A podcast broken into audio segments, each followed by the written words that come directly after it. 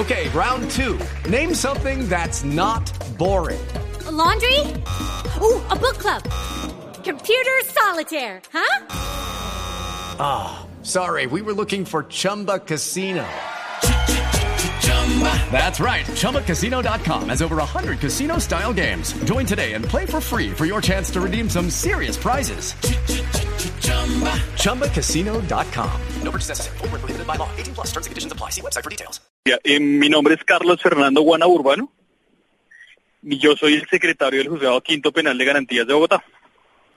Perfecto, Carlos. Carlos, quiero que nos comente un poco de, de esa herramienta que ustedes utilizan para notificar el estado de las acciones de tutela vía redes sociales. ¿Es una iniciativa de ustedes? Eh, sí, eh, pues la, tenemos cuatro herramientas. Eh, dos son redes sociales, estamos haciendo uso de las más populares que son Facebook y Twitter. Tenemos cuenta en las dos, tenemos una página web en donde siempre se puede encontrar el estado de cada acción constitucional y además de eso tenemos obviamente lo, lo básico que es un correo electrónico, utilizamos un institucional y además tenemos un alternativo de, de los populares también, como le decía, como es Gmail. Eh, nosotros nos estamos, estamos informando a la gente todo el tiempo de en qué estado está la acción de tutela y les decimos cuándo pueden notificarse. Adicionalmente, les damos una opción que si nos autorizan, como el artículo 12, si no estoy mal, del decreto de acciones de tutela nos permite hacer notificaciones por un medio expedito, pues lo enviamos por correo electrónico o por una red social que ellos prefieran si ellos lo autorizan. Eh, ¿Este método es seguro o, han tenido algún tipo de, complicación al, al, compartir esta información vía redes sociales?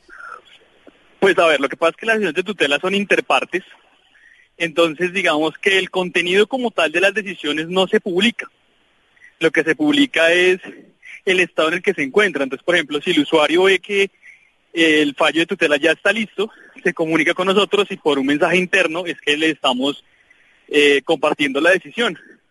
O por el contrario, hay gente que prefiere no hacerlo así, entonces únicamente se informa del estado en el que se encuentra, por ejemplo, si ya está listo el fallo en primera instancia, y ellos van directamente al, al, perdón, al despacho y allá no se notifican, pero la información respecto a las decisiones como tal nunca se manejan por, por internet ah, de manera pública. ¿Conocen ustedes de pronto que otros juzgados tengan iniciativas similares a las que ustedes están adelantando en este momento? Supimos de un juzgado de civil del circuito. Eh, si no estoy mal, fue uno de descongestión de hace más o menos un año, yo no sé si todavía existe. Eh, tuvieron una iniciativa similar, de hecho, la forma como lo hicieron fue muy parecida, o sea, ellos como que se adaptaron al método que nosotros estábamos usando.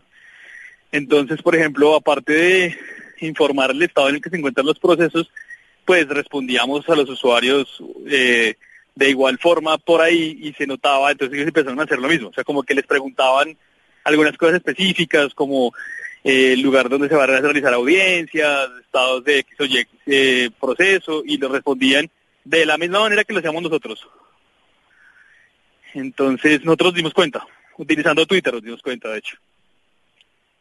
¿Y, cómo ha sido esa retroalimentación de la gente? O sea, ¿los usuarios están de acuerdo con que se les informe de esta, de esta manera? Sí, sí, sí. De hecho, la mayoría de personas prefieren eso.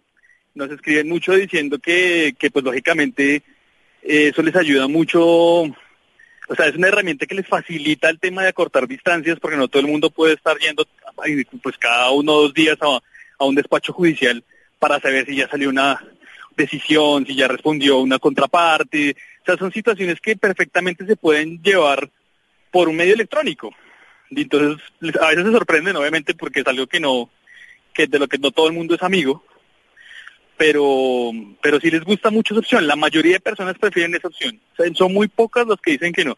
De hecho, pues muchos de ellos obviamente continúan eh, siguiéndonos en las redes sociales. Usted, por ejemplo, entra en nuestra cuenta de Twitter que es arroba eh, 5 garantías se da cuenta y tenemos más de mil seguidores ya. Y es una iniciativa que empezó hace más o menos dos años. ¿Y esa, esa, iniciativa, esa idea, de, de, dónde surgió? ¿Quién, quién, se la inventó? Pues a ver, qué pasa es que, bueno, yo afortunadamente pues tengo un dominio moderado del tema de las páginas web. Yo sé pues lenguaje HTML, y me gusta mucho el tema. Yo supuestamente soy abogado porque para ser secretario me exige ser abogado, pero he sido muy inquieto con el tema y mi jefe pues es muy es una persona muy abierta a eso y le parece muy propicio generar esas, esas opciones para el público. O sea, la idea es mejorar la experiencia del, del usuario con la administración de justicia, que se haga más amable. Y esa es la principal razón de, pues como de intentarlo hacer por el tema de las redes sociales y por el tema de Internet. Entonces, básicamente es algo como de mi jefe, que es la juez, y conmigo. Lo hicimos como los dos. Esa fue la idea. ¿Cuál es el nombre del juez? Es una juez, ella se llama Natalie Andrea Mota.